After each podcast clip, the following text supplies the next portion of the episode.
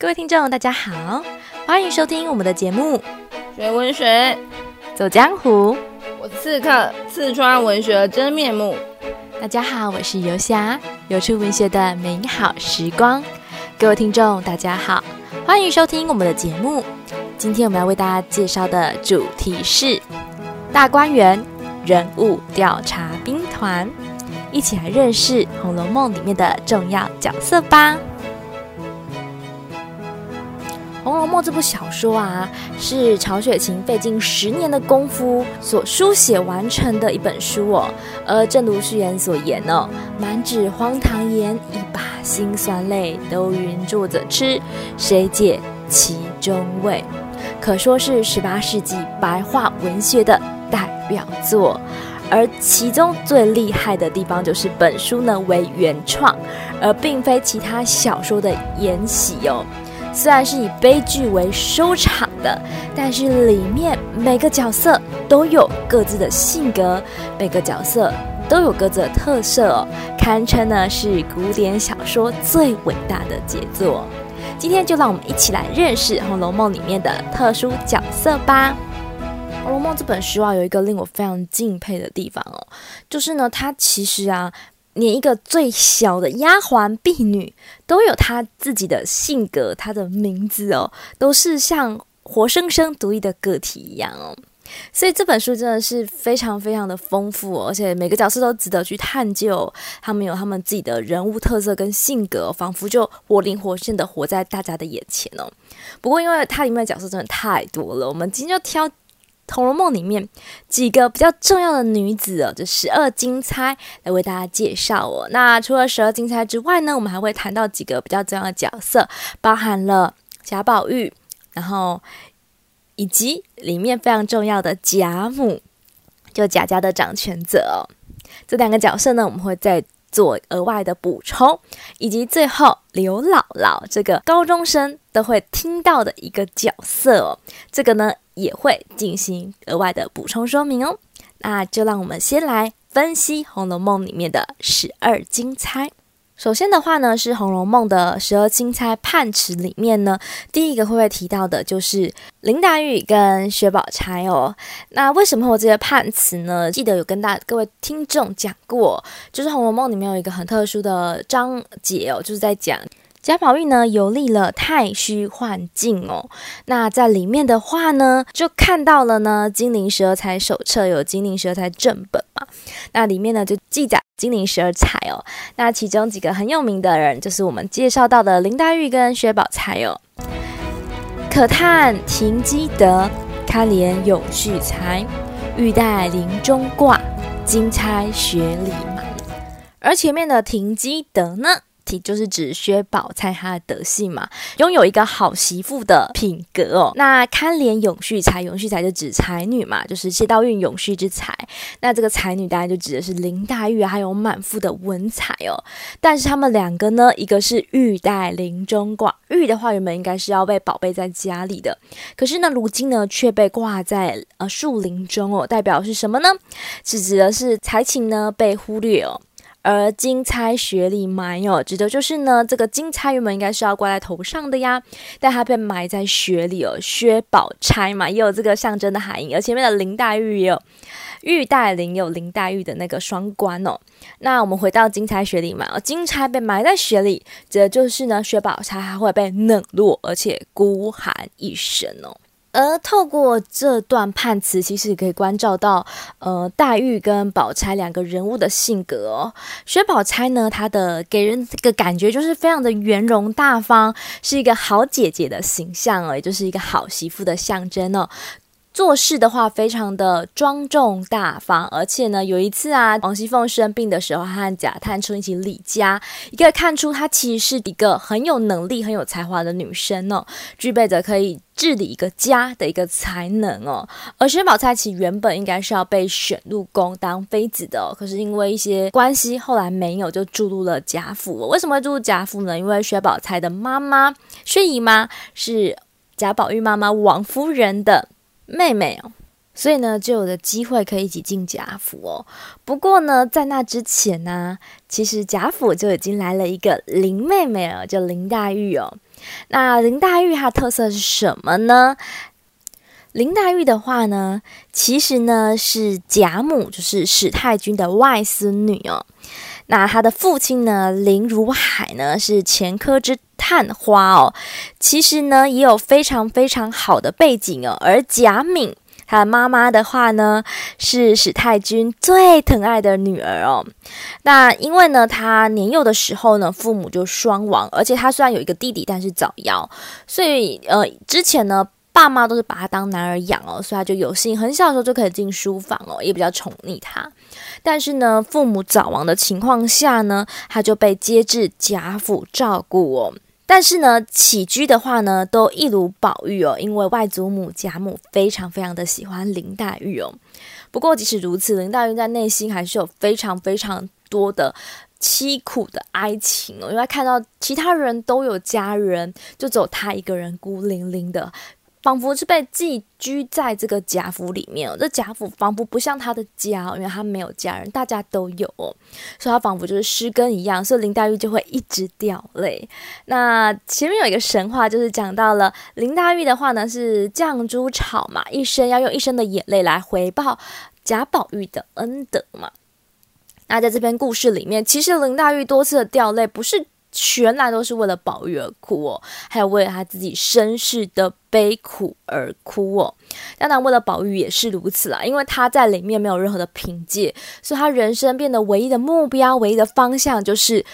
宝玉对他的爱，以及他对宝玉的爱，已经变成他人生全部的追求。仿佛这个爱才让他感受到大观园是他的家。那如果他失去了这份爱，仿佛就失去了一切哦。所以林黛玉才会不自觉的看到贾宝玉跟其他女生聊个天，他就吃醋，然后就掉泪哦。那从这边也可以看出林黛玉的性格就是比较孤僻。而且小心眼哦，他很会自己钻牛角尖哦，因此常常多愁善感了起来哦。好，那关于贾家的其他四个女生呢，其实叫做贾元春、贾迎春、贾探春跟贾惜春哦。那其实大家有发现他们的谐音双关吗？叫做元音叹息，所以里面就讲到了这些女子某种悲剧性需要叹息的特色哦。那元春的话呢，在这个呃。判词里面讲到了所谓的宫闈这件事情哦，就是所谓的呃三春争及初春景哦，虎兕相逢大梦归。这个其实在讲的就是贾元春，他后来其实是当上皇帝的妃子嘛，这也是贾家之所以能够就是呃繁荣或是那个时候盛极一时很重要的原因哦。所以讲到了他的这个在宫廷里面后宫的地位的问题哦。好，那接下来的话呢是贾迎春哦。迎春的话呢，其实她的个性特质啊，就是非常的小姐的个性。她其实大观园里面的小姐，但是也是命运，我自己觉得非常悲惨或者非常凄惨的一位哦。她其实个性非常的善良，不过就是比较懦弱，所以说呢，时常的被人家欺负哦。然后她又是一个忍让，很传统那种温良恭俭让的个性哦，反而有些迟钝，也有点认命的性格哦。那她后来呢，嫁到了这个孙家的话，就被凌虐致死哦，就嫁给了中山狼。所以她在她的判词里面讲说呢，子系中山狼得志便猖狂，我就是在讲说，就是她的这种呃悲惨的命运特质哦。这、就是贾迎春。好，那贾探春哦，讲到贾探春的话呢，探春其实是近期很多人蛮喜欢的一个人物哦，很特别哦。那台大的欧丽娟教授也曾经。在演讲的时候讲过，他其实非常的欣赏贾探春哦。那贾探春他在贾家叫庶出，那大家都知道，在古代其实是以长子或者长姐为重。像这种庶出啊，从一开始身份就矮人一截。不过呢，他非常的聪明能干，在后期哦，他是以出色能力呢接管了王熙凤哦，一起管理了贾贾府，而且贾府呢，在他的管理下呢，是非常的这个。呃，OK 的，我是管理能力很好的一个女性哦。那她的活跃呢，不止在管理上，她曾经呢还在还在这个文学上，比如她是曾经倡议说，哎，那我们来组一个海棠诗社，就她一手包办。然后呢，他呢，后来呢，虽然说是也远嫁他乡哦，不过他性格是相当乐观，是还安慰了自己的家人哦。所以在他的探词里面呢，讲到呢，探春是说呢，才智精明，志自高，生于末世，运偏消。虽然说他生在一个。就是他是一个庶出的家庭，可是他其实没有因此而就是难过或是自怜，他反而呢把他的才气哦，把他的能力呢给经营了出来，其实是一个蛮令人敬佩的贾家的女子哦。虽然说后来是嫁给了他人啦，不过呃，我觉得已经看已经展现了一个当代女子很有这个个性或很有能力的一面哦，就是呃贾探春。好，最后一个的话呢是贾惜春哦。好，贾惜春的话呢。贾惜春在这个大观园里面哦，是以画画绘画天赋呢，这个出众，而且是特立独行哦，做事蛮蛮蛮出人意表的，所以有一种艺术家的特质。其实跟妙玉呢个性是有一点像，我们接下来会教到妙玉这个人哦。那他们就是个性比较孤僻，然后比较呃古怪，但是就是带有艺术家的特质。后来的话，他选择是出家为尼哦，所以这其实就是一个艺术型的人格哦。好，那惜春的一个探词里面呢，讲到的呢，就是说呢，可怜社户侯门。门女独卧青灯古佛旁，所以这跟他后来出家为尼的人生命运是可以相互呼应的。好，那刚刚讲到了，也一起讲到了个性非常孤僻清高的妙玉哦。其实妙玉的个性啊，就是我们刚刚跟就是呃惜春蛮接近，是艺术家特质。你如果身边有艺术家人，应该可以理解吧？他不喜欢多话，但他非常的有自己的想法，也很有诗才。所以呢，其实黛玉跟这个呃，宝钗其实都蛮尊重他，那你都知道他的个性，呃，蛮有个性的，所以说呢，也就不勉强他哦。那他其实在这个文章里面，在我们的小说里面，其实他展现了自己的才华，不只是呃他的特色而已，他其实还有很多的诗才，那这些都是一个蛮特别的一个。性格的女子哦，所以其实你在曹雪芹笔下看见的不只是呃大众喜欢的某些女生个性哦，那他甚至看他甚至关注到一些很有自己个性特质的女性，像是惜春啊，像是妙玉啊这样的人哦。讲到有个性的女生哦，就一定不能忘记。《红楼梦》里面一个非常非常重要的角色，她是呢《红楼梦》里面大观园里面的女强人哦，就是我们的王熙凤哦。她判词里面写到了：“凡鸟偏从末世来，都知爱慕此生才哦。从一从二令三人慕。”哭向金陵事更哀哦，这个凡鸟呢，其实就可以组成一个字，就是凤哦。所以在讲的就是呢，王熙凤哦。其实王熙凤的话呢，她这一生其实非常非常的有才华哦，所以王夫人呢才会呢把掌家的大权就下放给王熙凤哦。而王熙凤之所以可以在贾府呃整整个一鸣惊人哦，其实她还有一个事件非常的重要。就是在秦可卿去世之后呢，代替秦可卿离家哦，然后把荣国府的宁国府一向因为秦可卿比较软弱的关系，所以荣国府的婢女啊都非常的就是懒散哦，但王熙凤就非常的强势哦，要求所有的婢女都要。配了一个表，然后仪表操课哦。然后谁呢？如果敢迟到哦，就立刻的拖下去哦，就打几十大板哦。也就是这种比较心狠手辣的一个性格哦，所以让他掌管起家来就做得有声有色。所以后来呢，就掌管了整个贾家的大权哦，经济大权都由他进行分配哦。那王熙凤呢，她除了很会理家之外，还有一些生意头脑哦。不过这个头脑呢，后来。后来呢，就也成为了贾家衰败的一个主因哦。因为王熙凤呢，她就利用贾家的这些钱去放高利贷，而在清朝的时候放高利贷其实是犯法的一个行为。虽然可以钱滚钱，可以赚得很快哦，但他犯法，所以导致后来贾府之所以被抄家，其实有一部分都是跟王熙凤有关哦。所以这是为什么他判词后来写到一从二令三人慕哦，他二令就是指的他他都可以下命令哦。那有人说二令是指冷哦，就是可能她丈夫都很冷淡哦。到最后是三人慕，第三的话呢就是被休妻哦。所以呢，这个休的话就是人跟木合在一起就是休，这是指她后来呢就被贾琏给她的丈夫给休妻的一个过程哦。所以哭向金陵事更哀。所以后来呢，王熙凤是很惨很惨的，就是独孤独的死亡哦。不过幸好呢，曾经呢做过一个好事，所以在临死前他有办法托孤哦，把这个他唯一的女儿呢，就巧姐儿托孤给一个很重要的角色，就是刘姥姥哦。而王熙凤的女儿贾巧姐的话呢，也是金陵十二钗之一哦。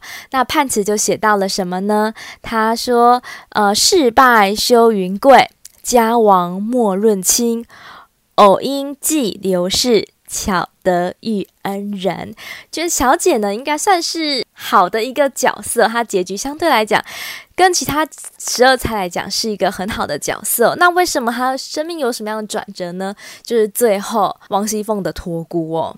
她后来呢，在贾家败落的危难时刻呢，因为得到刘姥姥的关。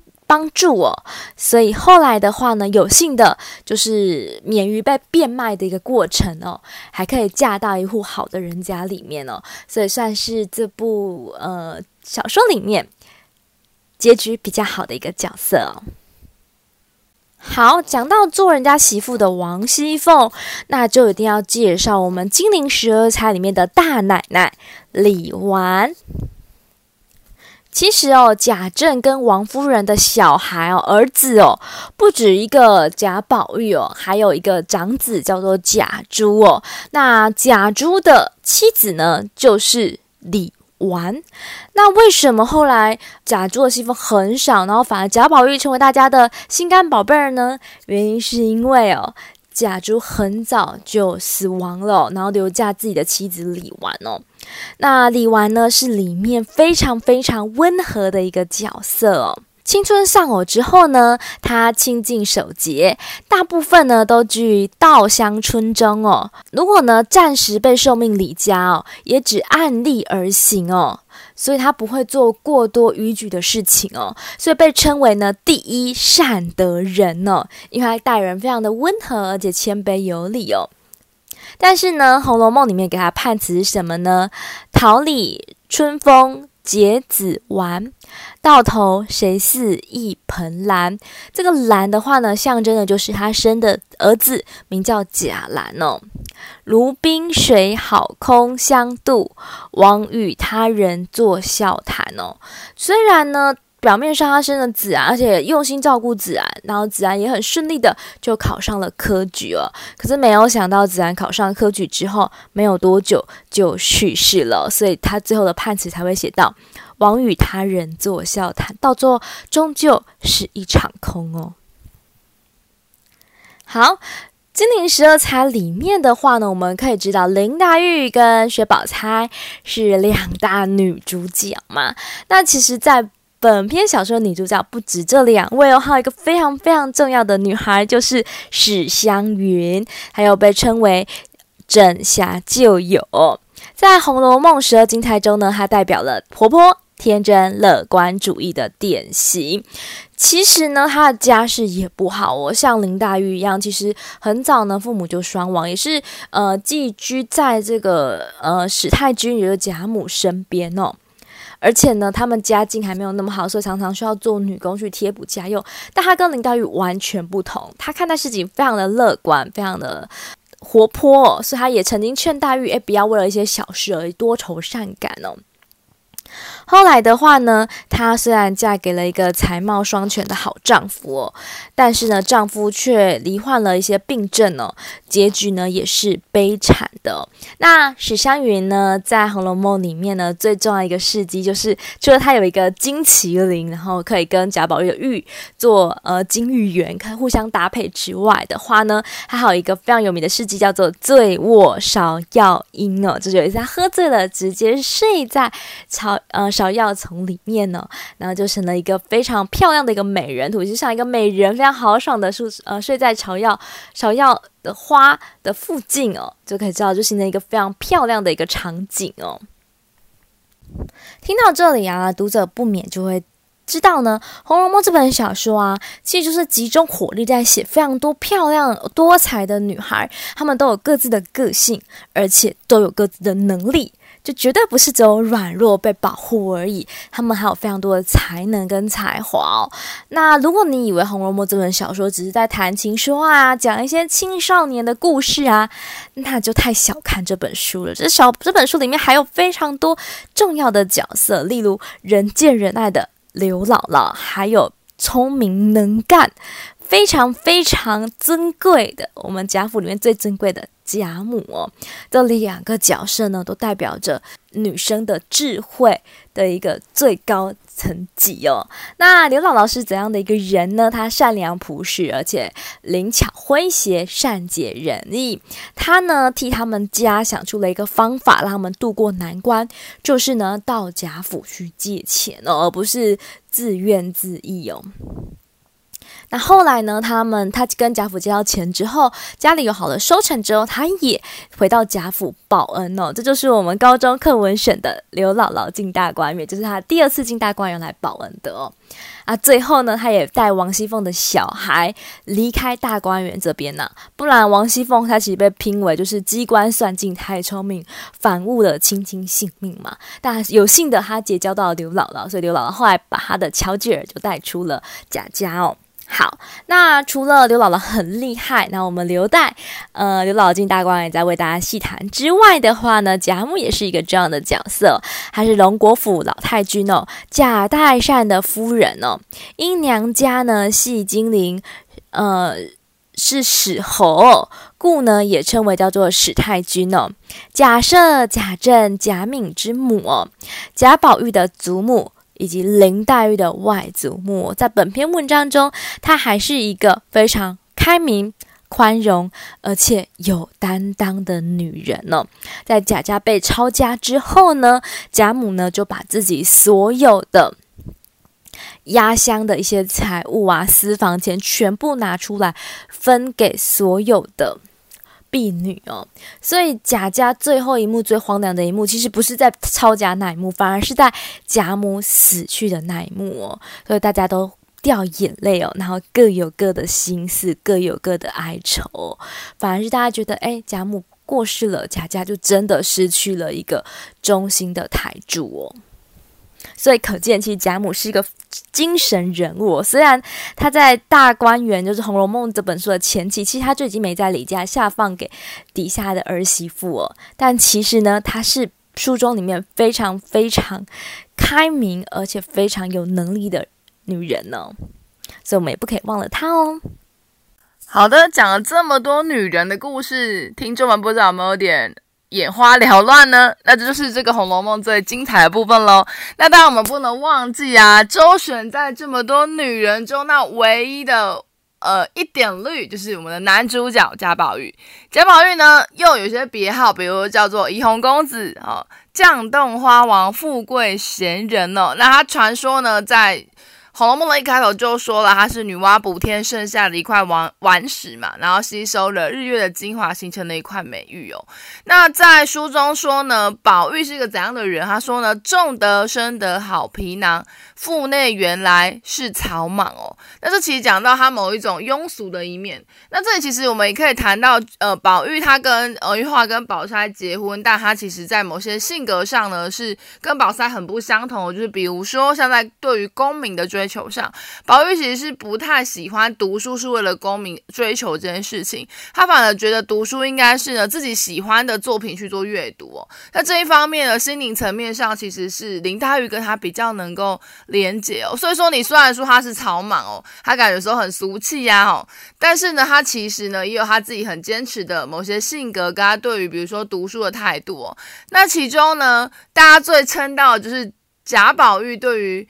女生的疼惜，或是对于感情这件事，他怎么去处理哦？那我未来呢，如果有机会可以谈到的话，会谈到很多，比如说他对于他陪黛玉葬花，他呢这个让这个晴雯思扇哦，这些种种呢，都看出他对于女性的某种尊重跟怜爱哦。那这也就是他最让人觉得真诚而可贵的一面哦。也许你读完这本《红楼梦》，你不会记得宝玉的什么，呃，也是他的才华或者他的。呃考取功名的优秀的你不会，但你会记得他是一个很真诚的男人，他是一个很疼惜女人，或者他对于关系上呢是非常尊重对方的一个人哦。那这是可能就是宝玉让很多读者哦非常喜欢的那一个原因喽。其实呢，《红楼梦》这本小说里面，每个人物都有他独特的故事哦。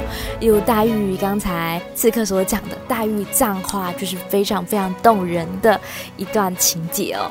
那黛玉除了葬花之外呢，还有宝钗的扑蝶哦。宝钗扑蝶也是《红楼梦》里面一个非常非常重要的一个故事内容哦。那这些角色呢，都有非常非常迷人的那一面哦。其实每个女孩在《红楼梦》里面都是如此的天真可爱哦，而且呢也非常富有能力哦。那除了女孩可爱可爱之外，其实贾宝玉刚才刺客也有讲了，贾宝玉也是一个非常非常性情中人、非常可爱的一个男子哦。所以呢，《红楼梦》这本小说它就营造出了一个非常非常独特的世界哦，可以带领读者呢进入有别于世俗礼教之外的。人间天堂哦，就活在大观园里面哦。虽然里面还是有很多很多的悲哀，但是里面每个角色其实都可以看到人性的某种光辉哟、好，我们今天呢，大观园调查团就到这边结束了。学文学，走江湖，下次见，拜拜。